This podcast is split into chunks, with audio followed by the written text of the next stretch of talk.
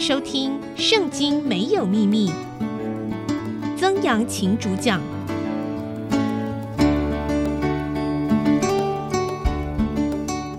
这里是 IC 之音主客广播 FM 九七点五，欢迎您收听《圣经没有秘密》。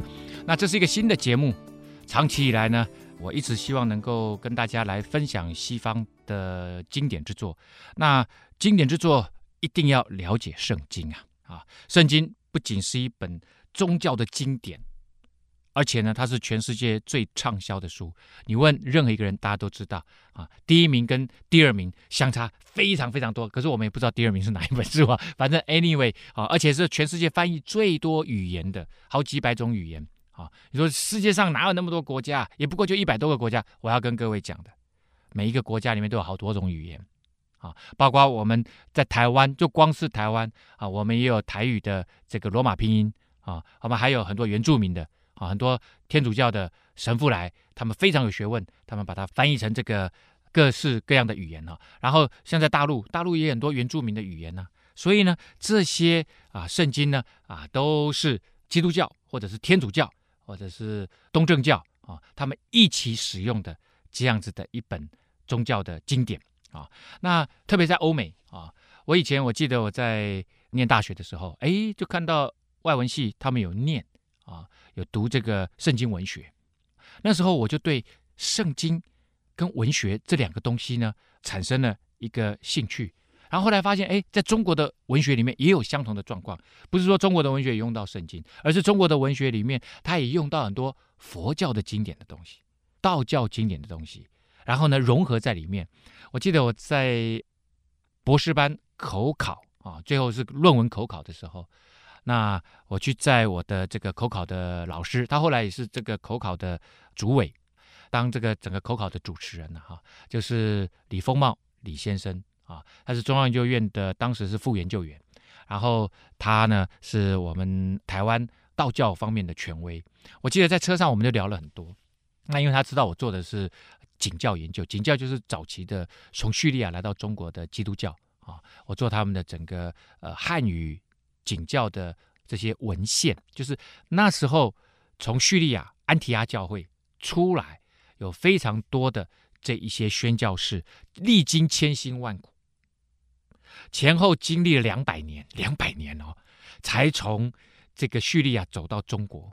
你说曾老师要走那么久吗？顶多两三年就走到了。那是他一直在走，他们并不是一直在走，他们走一走就建立修道院，走一走就建立修道院，穿过当时的波斯帝国啊，就来到了唐朝。当时来到呃唐太宗，那中间有很多的这个传教士啊来到中国。你你只要去看那个大秦景教流行中国碑啊，那个碑啊，在今天的。陕西省的西安，西安市啊，西安市有个碑林啊，碑就是我们叫立那个碑啊，啊，墓碑的碑啊，啊，这个林呢就是树林的林，碑林的意思就是那里面有很多的碑啊，就集中在那里，就像一个呃专门放各式各样的这个大型的碑的碑文的这个公园一样。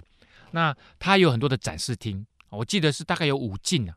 就是第一进、第二进，在第二进的左边，第一个就是大秦景教流行中国碑，是圆碑，非常巨大。我觉得可能是在我看来了，里面的最大的一个碑，其中之一个碑。这里面呢，正面刻的是这个碑文，旁边跟后面，哎呦，你说后面也刻东西，对，这个厉害，很少碑背后刻东西的。那旁边跟后面刻什么呢？刻这些传教士的名字。然后这些传教士的名字啊，它有中，我们说中英对照吗？这不是，中古叙利亚文对照啊。而这古叙利亚文呢，现在没有在使用，一般人其实根本都不懂，只有那种对古中东地区语言的那种语言学专家才明白，才读得懂啊。那这个，所以以前曾经有人说这个碑是。伪造的啊，那是不可能的事情，因为到了呃这个，因为这个碑是在唐朝的时候写成的，那因为唐武宗呢，当时就灭佛，也灭三仪教，三仪教是哪三仪教呢？啊，就是从这个波斯来的仙教啊，仙呢就是妖魔鬼怪的妖，把那个女字旁换成士字边啊，那个叫仙教。仙教就是后来的拜火教了。波斯拜火教啊，那个安禄山就是仙教，就是信仙教的啊。后来在《倚天屠龙记》里面啊，张无忌不是大战光明左右使啊，那个光明左使、光明右使，这个光明就是就是拜火教。好，景教就是叙利亚传到中国的这个基督教啊，最早来到中国的基督教啊。摩尼教，摩尼教就有点像现在的一贯道，它就是把各个不同的。宗教，他觉得不错的部分融合起来啊，变成摩尼教。好，那他顺便的武宗不仅灭佛教，也灭这个三仪教。所以你就知道，对武宗来讲，对唐武宗来讲，佛教、基督教、仙教、摩尼教都是外来宗教，所以他才要灭他。那其实你信仰什么宗教？你就不会管它是不是外来的。那佛教来到中国够久了以后，也没有人觉得它是外来的。但实际上，佛教是外来，是外来的；基督教是外来，是外来的。真正本土发生的宗教，大概就是道教。哦，道教。好，那这个景教呢，他们来到中国的时候，这些传教士有人就开始翻译什么？翻译了一些经典，包括啊，这个把这个呃耶稣的。啊，这个行传啊，翻译成中文，所以最早的翻译的圣经应该是景教翻译的中文圣经，应该是景教的这个文献啊啊！但是景教叙利亚他们用的圣经跟我们今天的圣经不一样。我们今天的圣经，如果说新约圣经，我们知道有旧约跟新约，等下会稍微介绍一下旧约跟新约嘛啊。那这个新约呢，一开始就是耶稣的行传，有四个行传啊。马太、马可、路加、约翰福音这四个福音书，但是呢，叙利亚人用的其实他们用的是合一本，就是他们只有一个福音书，他们是那种贯通式的，跟我们现在看到的是不一样的。啊，所以其实早期的各个不同的教派，他们用的圣经不大一样，后来才慢慢慢慢被大公会议啊，啊，这个当时的基督教大公会议慢慢慢才把它定出现在我们看到的。有六十六卷的这个圣经啊，那最早的汉语圣经其实是景教徒他们想要翻译的啊，一些当时是说翻译的三十九卷，但是现在能够看到的大概只有八篇而已，而且这八篇呢，是不是都是完整的哈，也是一个问题。而且这八篇并不都是翻译圣经哦，有一部分是翻译圣经，有一部分是诗歌，当时的诗歌啊。其中有一首诗歌，还是那个写耶稣降生的时候，耶稣降生的时候，那个天使唱的那个歌。那他们把那个叙利亚原来的圣歌，还是天主教的圣歌，反正翻译成什么？翻译成中文。哇，这个就很精彩，就很有意思。不仅是连诗歌都有翻译，还有翻译什么？还有翻译是那种解释圣经的啊。那个用我们现在来讲，不，它不仅仅是注解，而且是一个，应该说是一个传。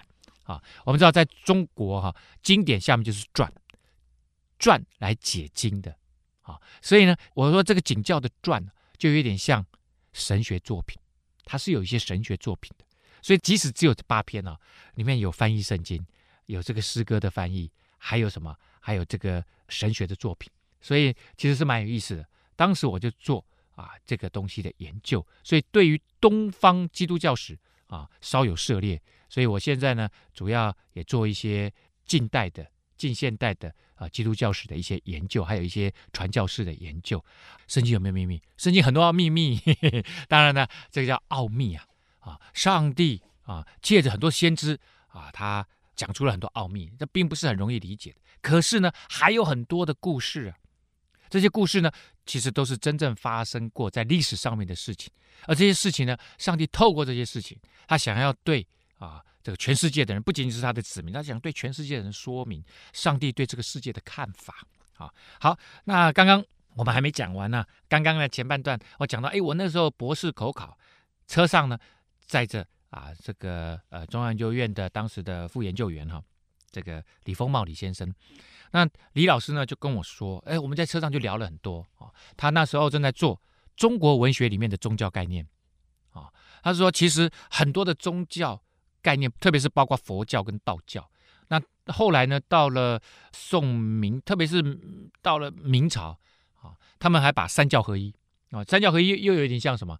这一贯道的前身，摩尼教的那种做法啊。他们那个三教合一，就是三教里面都有它美好的部分，我们把它融合在一起啊。我当时在做这个硕士论文的时候，做的呢就是王阳明的学生王龙溪啊，他的这个三教合一的整个理论整合。好，那他就说，哎，很多的佛教跟道教的想法概念被放到什么？被放到文学里面来了。其实，如果我们再往前更溯及这个文学史的发展，这个短篇小说哈，我我在这个以前的古典心情里面有讲到啊，这个短篇小说大概是从唐朝开始确立那个形式，也就是所谓的唐传奇。可是，在唐朝之前的魏晋南北朝有没有类似的文体？是有类似的文体。但是那些文体呢，都是极短篇、断裂的，不太有前后文的。然后呢，呃，情节不太经营的，大部分都只讲一个简单的故事啊。大家记得我以前讲过刘成阮照吗？啊，他们呢上山去采药，去采那个骨皮呀，啊，骨皮是一种药啊。然后呢，哎，结果迷路了。迷路了，好饿好渴，就在一个小山上面，有一条小溪，有个小山上面看到有那个桃子，他们就摘了桃子去吃嘛。吃了以后呢，哎，下来发现那个小溪呀、啊，上面有那个就像我们包粽子的那个叶子啊，上面有米粒，哎，这个一定是有人呐、所以呢，他们就沿着溪往上走。这个场景大家有没有感觉很相似？像不像陶渊明写的？这个《桃花源记》，愿溪行，就沿着溪走。可是他们不是，他们是溯溪啊，啊，然后就走走走，哎，经过一个山洞，来到了一个地方。然后那边呢，好多美女啊，啊，大概二十几个美女，就说：“你们怎么这么晚才来？你们怎么这么晚？”所以这些女人在等他们呢、啊，等这两位刘承跟阮照，等他们两位。他们说：“哎，你们在等我们？”他说：“是啊。”他说：“啊，因为夙缘所牵呐、啊，以前的我们有缘分呐、啊。”有美好的缘分呐、啊，束缚所牵呐、啊，美好的这个福分呢，就是以前的我们的缘分。所以今天你们来到我们当中，你们这两位要跟我们当中的两位女士结婚，这是因为以前你们做了很好的事情，前身呐啊，然后现在我们要结婚，然后后来过了半年呢，这两位先生就说他们想离开了啊，他们想回他们家，因为他已经到了这个，因为他本来是秋天去的嘛，现在已经春天了。春天呢，他们要回家，要去那个这个扫墓。啊，春天就想回去，所以这些女生呢，她太太啦也留不住他们，所以就让他们回去了，送他们走，说你们从这条路回去，啊，然后这两位呢就走，然后说你们大概也也也不要告诉别人我们在哪里，啊，然后呢意思就跟他讲说，其实我们会结束在这里，因为以前的啊这个溯源哈，其实到此为止，就这样，那这个夙就是指以前的啊，所以这里面。整体的这个故事都在讲一个东西，就是缘分啊，就是那个缘起啊。这个是魏晋南北朝更早之前东汉末的时候，佛教想要传进中国，其实是极其失败的。他们借由翻译佛经，发现，哎，我要翻译佛经，那我要找什么语言啊？因为佛经对中国人来讲，当时的这些这个和尚啊，他们来到中国的时候，他们觉得，哎，很难呐。因为是一个全新的东西，在中国的文化里面找不到对应，找不到对应怎么办呢？所以呢，他们就想，哎呦，那最接近的，他们就解释了半天，最接近的，他们就问当地的文人啊，说，哎，这个蛮像道教的，或者蛮像道家的，所以就用道教跟道家的这个话语呢来翻译佛经。那时候据说四十二章经就是这样翻出来的，可是翻出来大家一看，哦，原来佛教跟道教差不多，为什么？因为你用的是他们的语言嘛。你当你一直用用一个领域里面的专有语言，你大量使用以后，你就跟他一样了。所以大家看不出来佛教跟道教有什么不一样。那这些佛教的传教士呢，就发现说不行，我们要先建立什么？先建立概念，我们自己的专有概念，要让当介绍给当时的中国人知道。所以呢，他们就用了很多故事，小故事。啊刘成软造这个也是其中一个故事啊，还有那个什么胡粉啊，反正很多啦。这种小故事都是传教用的还有那个有一个人的什么那个呃担子里面跑出来，另外就是担子里面又跑出一一一个人，然后那个那个反正一直跑出来人，就是说人生是没有实体的，如幻化。那个鹅的笼子里面跑出人来，反正乱七八糟啊，这些都是什么？讲人生是本空的。所以后来再重新翻译啊，那种大乘的佛教，色即是空，空即是色。哦，对一般人来讲就比较能接受。同样的哈，当时的后来呢，不仅在啊唐朝，他后来很多的文学里面都渗透了宗教理念。可是还不仅仅是渗透，可能更重要的是，这是他最核心的东西，也就是基本上在书写这些故事的人，他的理念。他的心里面，他本来就是一个佛教徒，或者本来就是一个道教的信徒，所以他可能道教的信徒，他可能在写《西游记》的时候，他他都给的就是道教的想法啊。那个在写那个佛教徒在写的时候，他就把很多佛教的想法概念渗入到他的文学作品里面，然后这个东西就会成为他文学作品里面的 core value，就是核心价值跟核心的思想。所以宗教跟文学其实是密不可分的，即使你是无神论，它也会变成另外一种宗教形式。啊，那因为为什么呢？因为人的中心思想、核心思想就是宗教，就是信仰。然后你书写出来的文学作品，当然会把这个东西就放在里面。啊，当时在车上啊，这个李丰茂先生呢就跟我分享这个东西，哇，我当当时就被他开启了。那我就在想，其实西方，你仔细去看西方很多作品，文学作品，它背后其实都是圣经的东西啊。那那西方人很多，他们看这些文学作品长大的，其实他他们呃平常他们也可能上教堂。如果你跟他们交往，你可以理解他们，但是如果你不理解圣经，你可能对西方人的理解永远都只是止于某一种表层而已。你不知道他们的真正的核心思想在哪里。所以呢，我们在这个《圣经没有秘密》的节目当中呢，跟大家来探讨啊，这个圣经里面的很多故事。我我们当然主要是在叙述性的这些故事里面啊。那当然啊，这些所谓的故事呢，也就是早期的以色列的历史，或者是我们人类的历史啊。那从这些历史的故事里面，包括到从旧约到新约，我们知道圣经分成旧约，分成新约啊，总共有。六十六卷书，啊，那有四五十位的作者参与在其中，啊，而这四五十位的作者呢，分布的时间呢，大概有一千五百年。但是最奇妙的是，他们的神学观、他们的历史观、他们的宇宙观，通通是一样的，贯穿的，没有矛盾的。这最厉害。其实我们知道，就是现代人，你跟我很可能，我们对神学观、对历史观、对宇宙观都有很大的抵触。可是延绵了一千多年的这么多的作者，他们竟然都有一个相同的东西。除非背后有一个很强的东西，透过这些人出来，要不然是不可能有这么一贯的表现的。好的，那刚刚既然这个介绍到圣经哈，有旧约。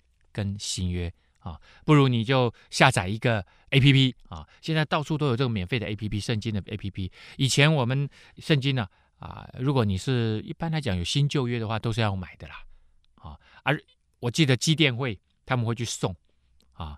我在高中的时候，我念建中嘛，在台北市南海路啊，门口常常啊一两个礼拜就有人来送那个新约圣经免费的，有一次还送那个中英对照。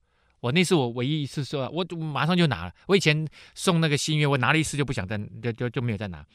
然后后来哎送中英对照，我就觉得很奇特，因为我可以看一看英文本的圣经。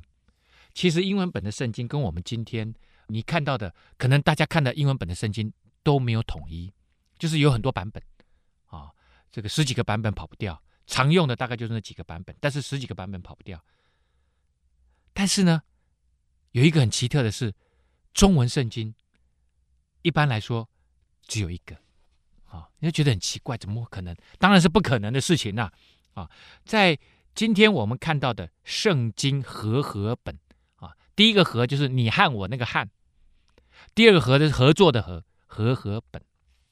和合本圣经呢，其实是在一九一九年啊，我们今年是二零二零年呐啊，所以呢，其实就是一百零一年以前四月份出版的。一九一九年，不知道大家还记不记得，那是什么年代啊？民国几年？哎，扣掉十一啊，民国八年。民国八年发生了什么事情？五月份的时候，五月四号发生了什么事情啊？没错，谢谢各位回答我，就是五四运动啊。五四运动是一个什么样的运动啊？除了抵抗列强、抵抗日本啊，在这个山东兴风作浪、争夺势力范围之外，更重要的是，其实后来有什么？有白话文运动、新文化运动啊。而哎，大家有没有发现这个时间点？一九一九年都是在民国八年四月份，和合本诞生。五月份，白话文运动、新文化运动。所以你知道这个和合本出来的时候，它好不好？其实马上就在五月四号啊，前后还不到一个月哦，就就差不多两三个礼拜，五四运动就马上就被检验了。因为大家都觉得说，现在你你你仔细看和合本啊，一般人我相信你都看得懂，也就是他们呢用了一个官话的白话文的和合本啊。那在这之前，其实在呃一九一九年之前啊，有很多很多的圣经的版本啊，像就说有一个麦都斯啊，跟这个施敦利，他在一八五七年啊，把委办译本就。呃的新约哈，就改写成南京官话出版啊。一八七二年也有也有另外一个北京官话出版新约全书，很多很多了。其实二三十种版本少不了。那一般来讲就叫做深文理跟浅文理。深文理就有点我们现在今天的什么比较深的文言文，而浅文理呢比较接近我们今天的文白夹杂，就是比较浅的，不是那种很深的那种文言文。后来他们当然。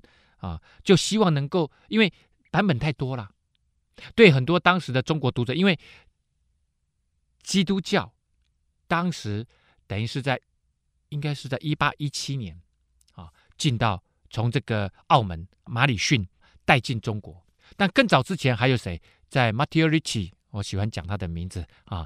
其实天主教是在差不多明朝就进来，已经有四四百多年了哈。Matteo Ricci 就是利玛窦啊。那可是如果是新教。啊、是应该是在 Morrison，就是马礼逊真正从澳门传进中国，差不多是两百多年，到今年大概两百零三、两百零四年。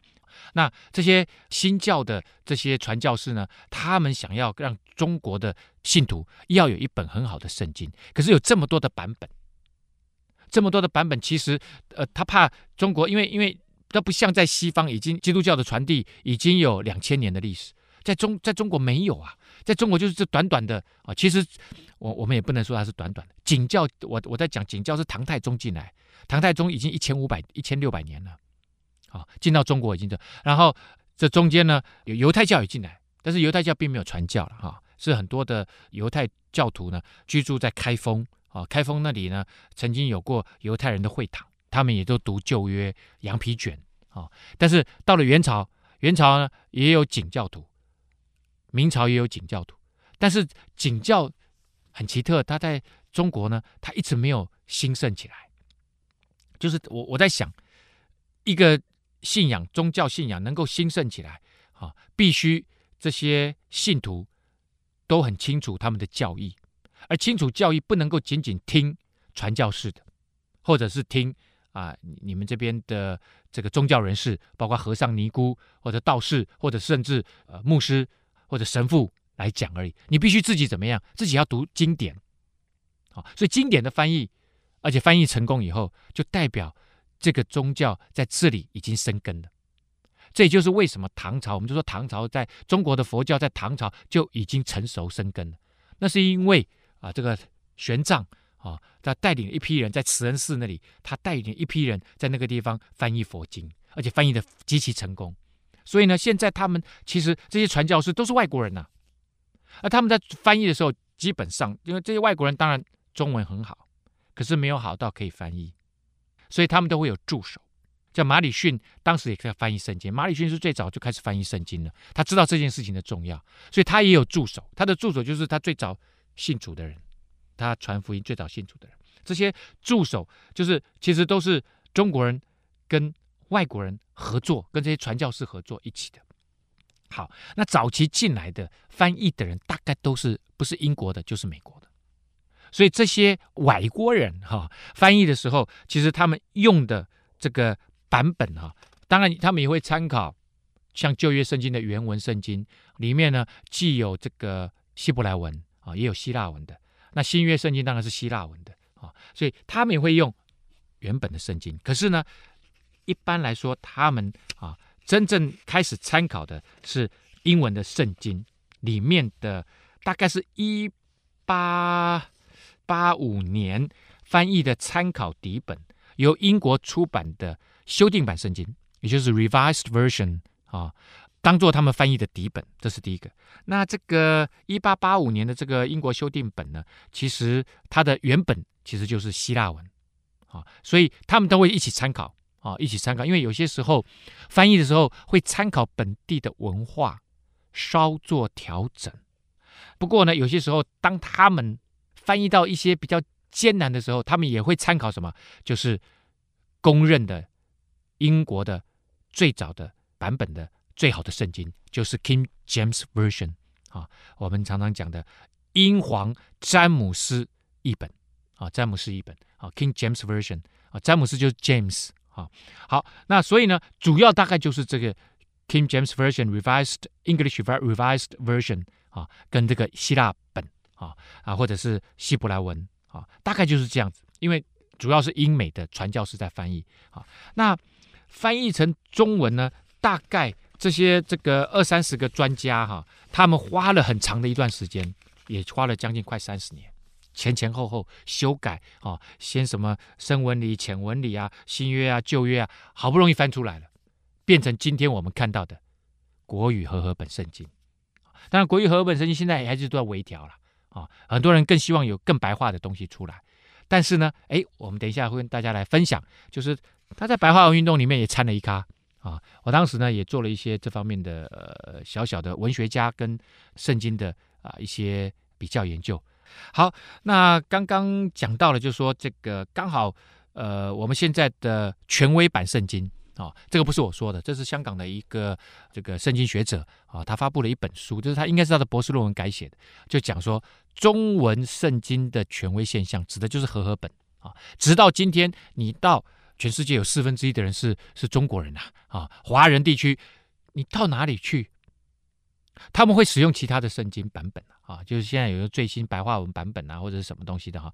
但是呢，一般来说，他们使用的都是和合本圣经啊。那 APP 上面也都是和合本圣经啊，当然也有了，也也有一些白话圣经哈。那当然就是站在和合本圣经的基础上啊，另外再重新翻译的。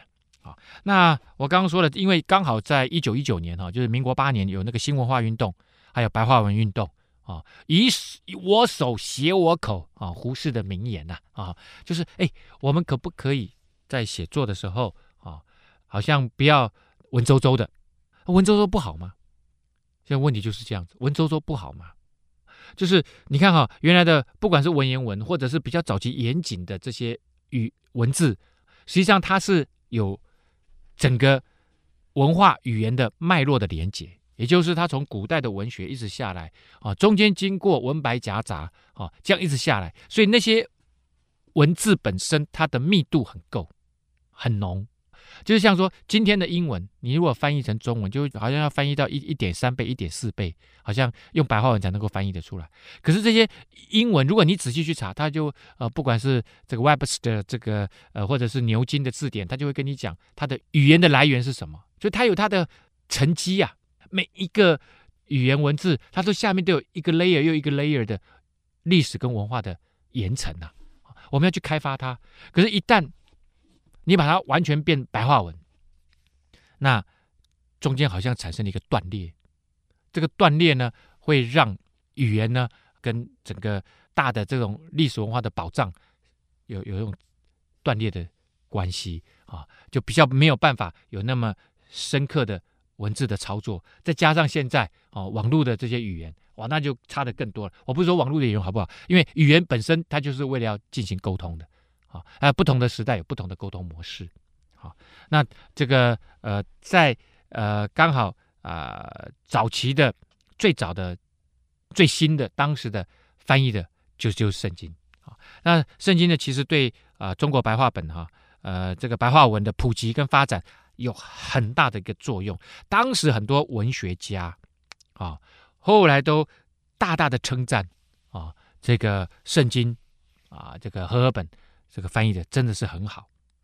像周作人哈，周作人当然是一个非常棒的文学家哈，他就说，呃，这个是相当适合对外开放，也不仅仅是，意思说不仅仅是信徒可以看，一般人都可以看的的一个新文化译本啊。说这个和合本是新文化译本，朱维之也是一个非常重要的呃圣经学者，他说新文学运动的先锋。其实我我我要跟大家讲哈，圣经在翻译的时候，其实新文学都还没有开始。所以那二三十年，大家集结了多少的专家，每天思考，因为圣经基本上就是一个非常复杂的东西，它没有那么简单。所以大家这样讨论讨论，好不容易一九一九年出版了，结果没想到刚好爬上了什么中国白话文运动或新文学运动的一个高峰，然后就趁势而起。那时候很多白话的文学都还没出来，结果呢，就有一个巨著《圣经》就出来了啊，虽然是翻译的。但是呢，翻译的非常好，它的那个味道啊，是相当有中文味道的啊。这是朱维之的。然后呢，啊，当然现代的诗人杨牧也这个盛赞和合本的文体哈，说是一种很特殊的、优美的现代的文体啊。而且那个时候很多的作家啊，甚至包括郭沫若啊，很多的作家啊，他们呢，呃，在呃写小说的时候。他们喜欢用圣经当做引文啊，哎，他们觉得那个圣经，呃，某个程度上带来一些新的这个元素啊，新的元素，而且呢，圣经也也给我们很多，甚至我们新的成语都从圣经出来，包括浪子回头啊，包括以眼还眼、以牙还牙、代罪羔羊啊，披着羊皮的狼、迷失的羔羊、眼中的同人，这些都是什么？这些都是圣经用语啊，原来中文里面没有的。这些都是和合本里面翻译出来的，然后被当时的人拿出来使用，哎，就也变成我们语言文化里面的一脉啊，也就也就进到这个中文里面来了。我我所以我觉得这个是蛮有意思的哈，就是看中文译本。那圣经稍微跟大家来解释一下啊，一般来讲啊，旧约的原文就是希伯来文，希伯来文这个语言呢，啊，它是这个拼音文字。但是呢，呃，它是从右向左写的，全世界唯一的由右向左写的拼音文字啊，非常蛮奇特的。那其实对以色列人来讲呢，他们如果学了这个呃希伯来文，他们看得很懂的时候，他们实际上是没有母母音标音的，因为他们一看前后文就知道母音标音。但是因为我我们是外国人，我们看不懂，所以我我们在学那个希伯来文的时候，那个教科书下面都会那个希伯来文下面都会标音。啊，希伯来文出来其实都是子音呐、那它母音就会标在下面啊，标一下让你知道说哦，这个子音要配什么母音来念这样子哈。好，那新约呢，一般来讲啊，它它原文大概就是呃这个希腊文啊，但是里面可能有一些是亚兰文啊，亚兰文就是当时耶稣所在的那个时代啊的这个叙利亚人用的语言，但是因为叙利亚文用的语言呢，它也会渗透到耶稣他们生活的那个环境。所以他们的方言就叫亚兰文。好，那圣经我刚讲了哈，它有六十六卷书，有旧约，有新约。旧约呢分三十九卷，新约二十七卷啊。那这个旧约的这个前面五卷书哈，叫做创世纪、出埃及记、立位记、民数记、生命记。这五卷书呢又蛮奇特的。啊，这五卷书呢其实是犹太教啊，犹太教的摩西五经。他们认为这五个经典都是摩西所写的，也变成他们的这个犹太教的一个最基本的、最重要的本体的经典。而这个东西呢，后来又因为影响到中东的另外一个一神教，就叫什么？就叫做回教、伊斯兰教。伊斯兰教呢，也以这个作为这个基础，发展出属于他们的古兰经、可兰经 （Quran） 啊。那这个就就像说《创世纪》里面，呃，这边讲到以色列人真正的信心之父亚伯拉罕啊，他的儿子也是以撒、雅各这个支派下来。可是呢，《古兰经》那边呢就会讲，哎呦，其实哈、是这个呃亚伯拉罕的大儿子啊，这个以实玛利。这个支派啊，才是果然。以斯玛利后来就是什么？就是阿拉伯人的后代，也就是所谓的这个伊斯兰的大宗啊。所以他们他们就从这中就分开了。不过他们的源头呢，都在哪里？都在摩西五经。那摩西五经接下来呢，这个呃，我们来看哈，摩西五经接下来大概就是一些以色列的历史啊，以色列人历史从这个啊亚伯拉罕，然后甚至甚后来。他们呢，呃，因为雅各啊，他的孙子啦，反正后来他们就到了埃及去，然后在埃及待了四百年，然后才有什么摩西带他们出埃及啊，所以这里就有很多的历史的这样子的一个记载。那这个历史的记载呢，他们都写了很多以色列人的故事，然后中间空了几百年啊，当然还有一些先知书了，就来到了什么新约。新约一开始就是耶稣的这样子的事迹啊，有四个。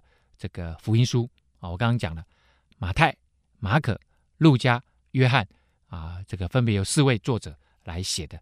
然后后来就有一些主要的啊，有一些书信啊，教会的书信呐，哈，这就是先知保罗啊，他写使徒保罗写的啊，大概大致上就是这样。